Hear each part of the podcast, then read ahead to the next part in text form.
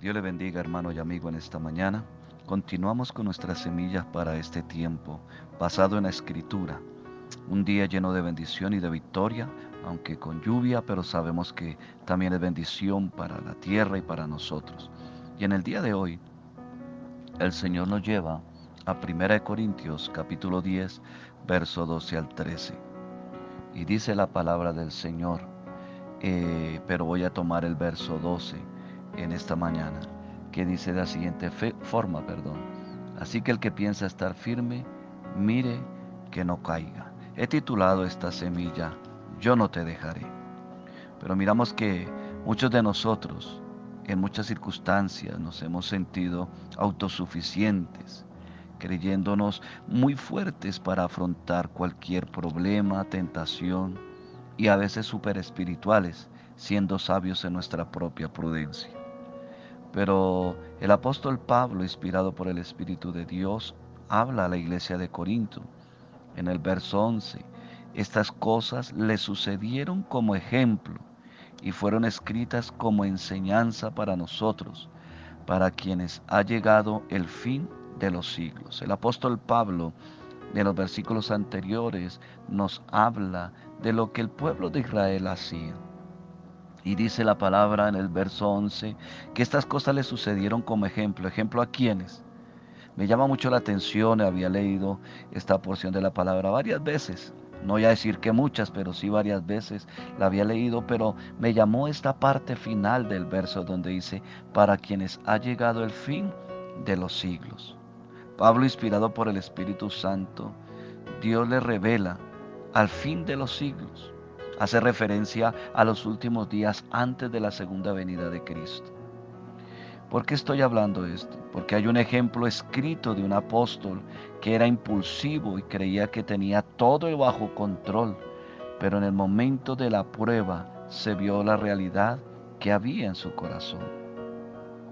Hoy en día vemos hombres y mujeres y adolescentes y jóvenes que creemos tener el control de todas las cosas, que creemos ser superiores a otros, que creemos tener la sabiduría y que lo que nosotros estamos haciendo o en lo que estamos actuando es lo único correcto.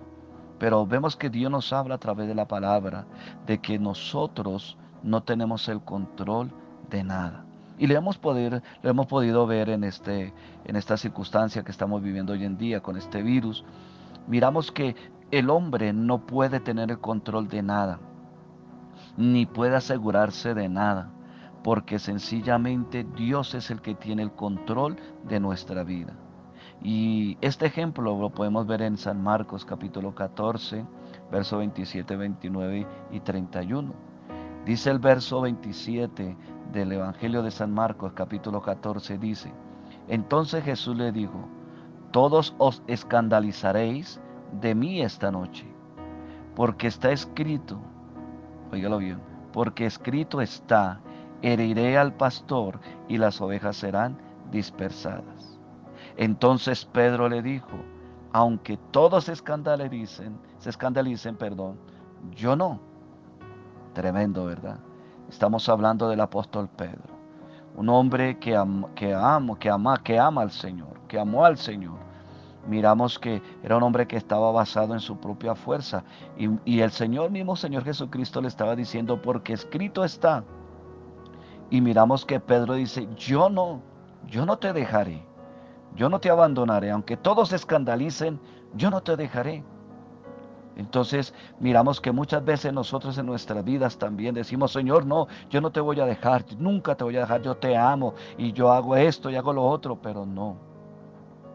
Porque Pedro aquí, hablando a este apóstol, con esta declaración, Pedro estaba deseando indicar una, lealtad al Señor superior en la de los demás discípulos. O sea, mostrando de que él era, que él sí iba a ser valiente, que él sí no lo iba a negar, que él no lo iba a abandonar, que él sí era el único que podría lograr con objetividad lo que él estaba pensando. Pero miramos que así muchas veces de nosotros nos pasa hoy en día. Queremos tener el control y decimos voy a lograr esto, voy a hacer esto porque es que yo sí puedo, mostrando quizás superioridad.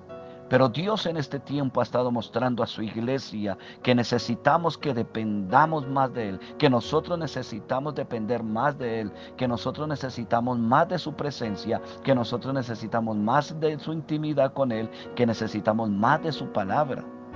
Porque este varón que uh, estuvo con Cristo, y hubo en ese tiempo hombres que también le creyeron y caminaron con Él pero basado en su propio emocionalismo. Muchas veces muchos teólogos dicen que, era, que Pedro era impulsivo, que era emocionalista, en fin, como quieramos calificarle, pero pongámonos nosotros en su situación, cuando vino ese momento difícil.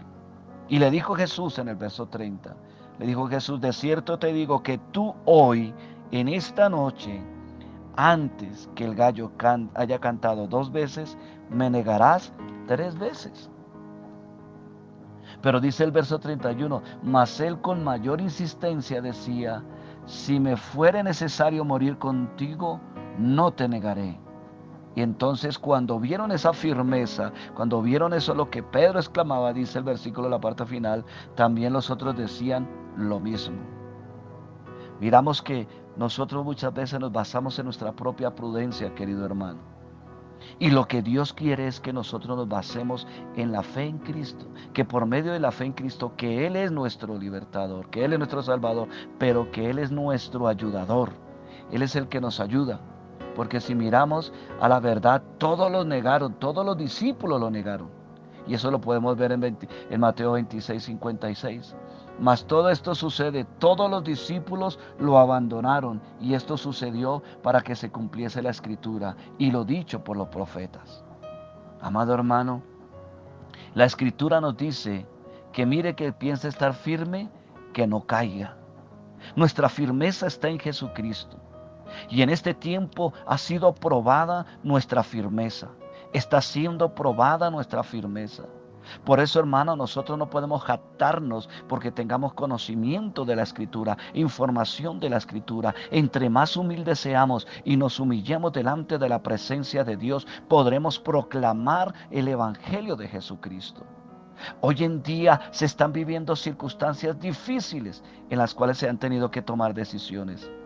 Pero hermano, en esta mañana el Señor dice, mira que está firme, que no caiga.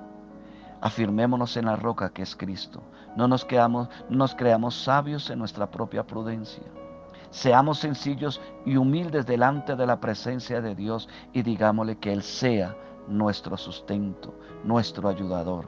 Que todo lo podemos, como dijo Pablo, en Cristo que nos fortalece. Es en Cristo, hermano. Esta pequeña reflexión en esta mañana es, confía en Cristo, espera en Cristo Deja que el Señor obre a través de tu vida. Deja que la impaciencia sea tomada el control por el Espíritu Santo y haya esa paciencia, ese dominio propio en nuestras vidas para poder tomar las mejores decisiones frente a las circunstancias y el cambio de, esta, de este mundo que ha tenido a través de esta circunstancia del COVID-19. Dios te bendiga, Dios te guarde.